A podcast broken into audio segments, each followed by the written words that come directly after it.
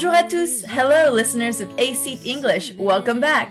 欢迎大家收听由一席文化出品的《老外来了》，This is 翩翩，我在青岛向大家问好。And this is 梅莉，我在西班牙向大家问好。I'm saying hi from Barcelona。首先，上期节目呢，真的收到了很多的关心和留言呀。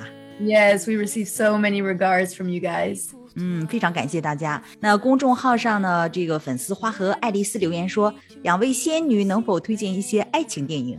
还有一位我好 CJ，希望咱们能推荐一些律政剧。Yeah, well, we can definitely try to do that in another podcast. 那我们后面慢慢来，一点一点的去给大家推荐哈。那今天的话题呢，就是想听我们的主播梅莉聊一聊她的世界公民新生活。Yes, 世界公民 （World Citizen）。I really like this term to describe it. 哎，其实梅莉应该给大家讲讲你的成长背景哈。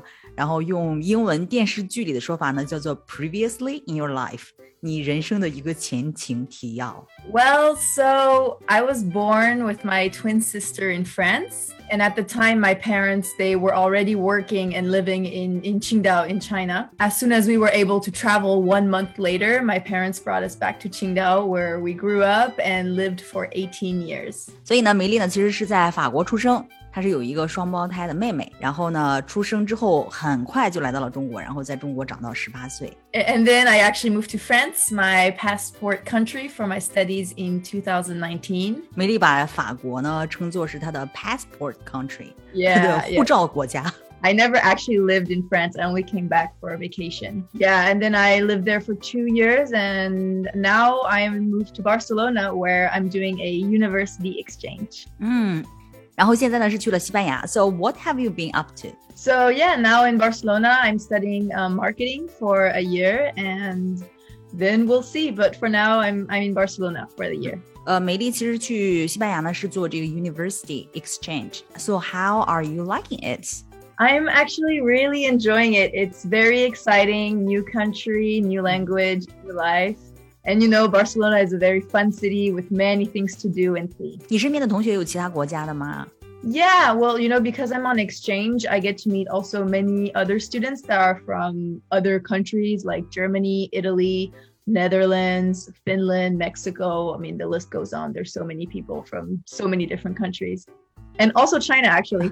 wow, you've got chance to see the diversity of the world，能看到世界的多样性哈。 Yeah, it's definitely super cool meeting people from everywhere around the world. And you know, I think it's really nice also because we're all here discovering a new culture and a new city together. So it's really fun.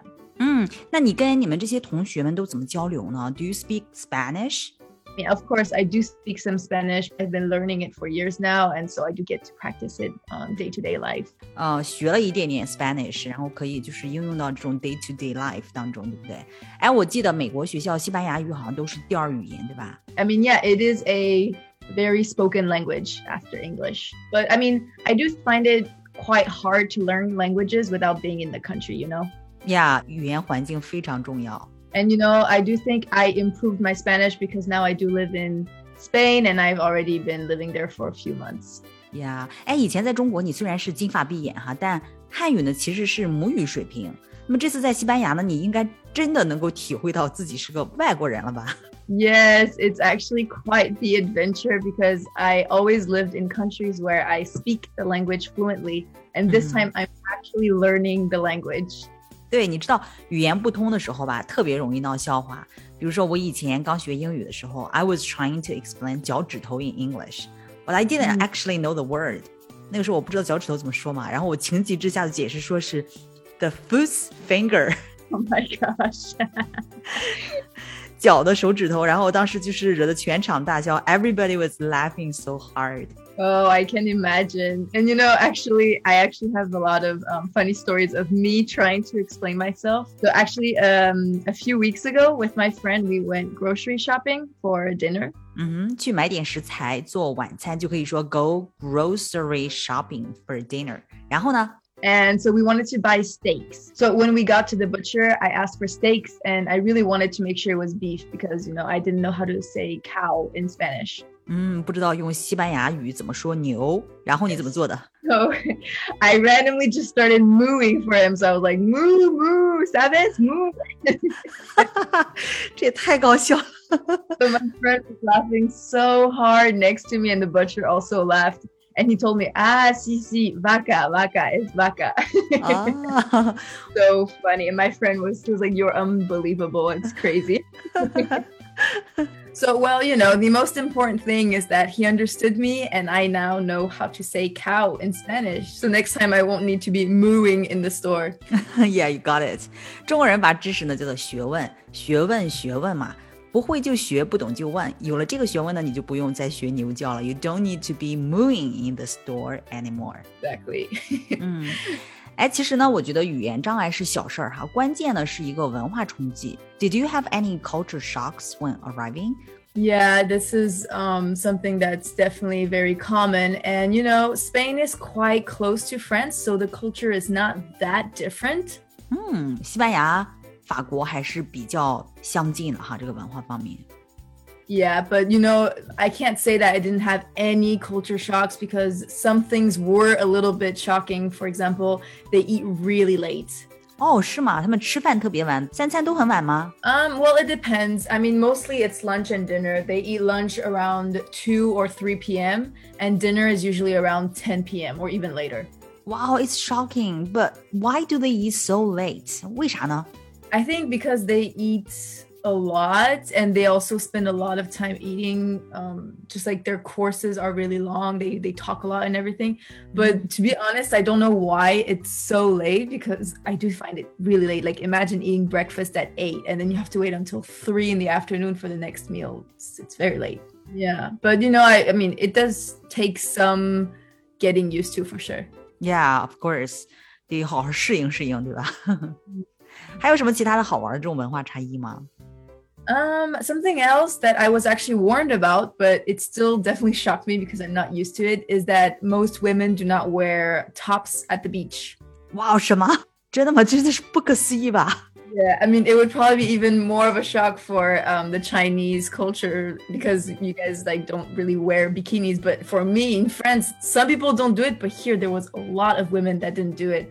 So you know, in Barcelona, the residents are definitely not shy at all. 哇，residents 就是本地居民的意思，也就是说本地居民是比较就是 not shy at all。那外地人呢？So do you still wear tops at the beach？ I I don't think I'll be able to not wear one. but it's really very shocking the first time because you find that you're the one that's weird wearing one, you know?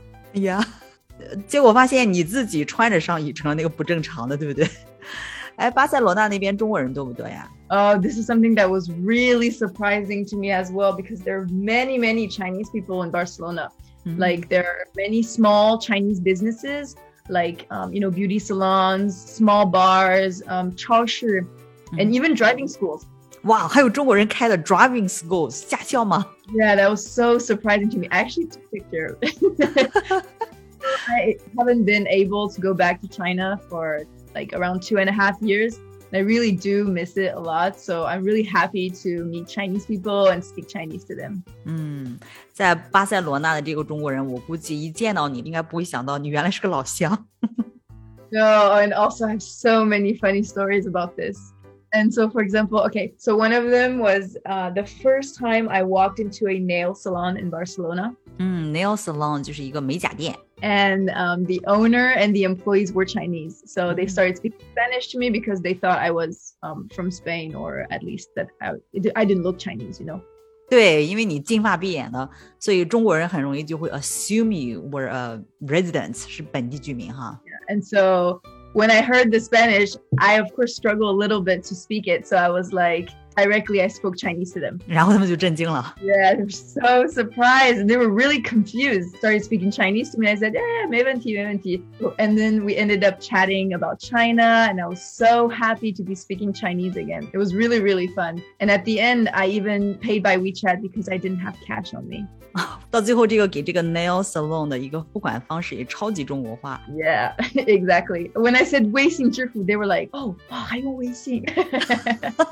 这是个中国老乡。So fun, so nice. And then actually, I do have another story as well. It, it happened on the street because I wanted to make Chinese food. So I was looking for a zhongchao near my place, yeah, like a Chinese supermarket, like a small store where they could sell the, the Chinese ingredients. Oh. And you know, I didn't know where to go because I know there are many, but I couldn't find it online. Past a small bar, and I saw that the owner was Chinese, and she was just on her Douyin, like, um, you know, looking at her phone. So I was like, okay, she's Chinese, so I'm gonna go talk to her. Yeah. And then so I went up to her, and uh, and then she also spoke to me in Spanish, but I directly spoke Chinese to her, and I said, you know, 不好意思，附近有没有中超？然后这位中国同胞有什么反应呢 ？she also just like stared at me and was very, very confused. So I started laughing and I told her that I grew up in China and she was like, oh, 能听出来. yeah, and she even told me I had a little bit of a Qingdao accent. I was like, oh. 是吗？他能听出来你有一点青岛 accent，有点青岛口音。A little bit, yeah. But anyways, she was super sweet and told me exactly where I could find the zhongchao nearby. 哎呀，很温暖呀，very sweet。 I'm in Spain to learn the Spanish culture, not the Chinese one, but it's so comforting knowing that there are so many Chinese people here and it kind of makes me feel at home. 呀，语言是有力量的，一点点乡音都会让这个游子 feel at home。哎，在巴塞罗那，你有没有去游山玩水呢？Yeah, I definitely got the chance to visit quite a few places in Barcelona. Mm-hmm. So one of my favorite places is um, called Bunkers. So we go there at night and you can actually climb climb up and have a we went at night and you can actually climb up and have a very beautiful view of Barcelona. I would definitely like to go back there during the sunset next time. 嗯，那这期节目呢，我们会加上很多梅莉在巴塞罗那拍摄的照片，大家可以到一席文化公众号里面去查看这篇推送。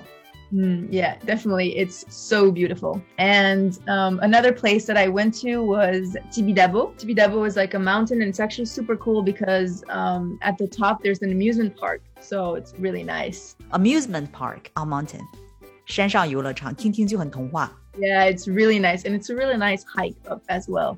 Um, and the next one, well, of course, when we talk about Barcelona, we can't ignore the fact that there are many beaches and they're really known for it. biggest one is called Barceloneta. Mm-hmm. Yeah, one of the most touristic ones as well. It's not the most beautiful, but it's super nice. Like there's so many people there. You know, people go surf, they play volleyball. There's music everywhere, small bars. It's it's very very nice. Mm. 然后还有一些 ladies without tops. Yeah, and ladies without. And the water is super warm, kind of like in China. 哎，在巴塞罗那这个夜生活热闹吗？Yes, in Barcelona, the nightlife is super fun. There's so much going on. there's many many bars and many clubs and one of my favorite clubs in barcelona is called the Razzmatazz mm, yeah actually it's really nice because there's five different rooms with different types of music. Ah, so we have things like pop, techno, disco, reggaeton, which is a typical Spanish music genre. Mm, 嗯，这个 pop 那这个 techno 是什么呢？是一种舞曲吗？It's kind of like electronic. 啊，电子舞曲哈，然后 disco 大家都知道，然后最后这一个叫 reggaeton，这个呢是一个 typical Spanish music genre，就是典型的西班牙音乐的一种形式哈。Yeah, and you know the nightlife is super nice in Barcelona because things are much cheaper compared to France. 嗯，物价要比法国要低哈。嗯，so you know even things like clothes, shoes food and drinks and partying in general. That's why there's so many young people that travel to Barcelona to party. 希望呢，这个疫情早日结束，然后我们可以去巴塞罗那找你玩去。Yes, you're welcome to send me a message. I'd be happy to show you around. 好，那我们今天呢就聊到这里。大家有什么想说的呀，或者想聊的呀，都可以留言告诉我们。Yeah, so let us know what you thought about this, and definitely leave some comments below if you have any questions. We'll see you next time. Bye bye. Bye bye. Ce n'est pas pour faire de scène, ce n'est pas pour croiser le fer, mais sur les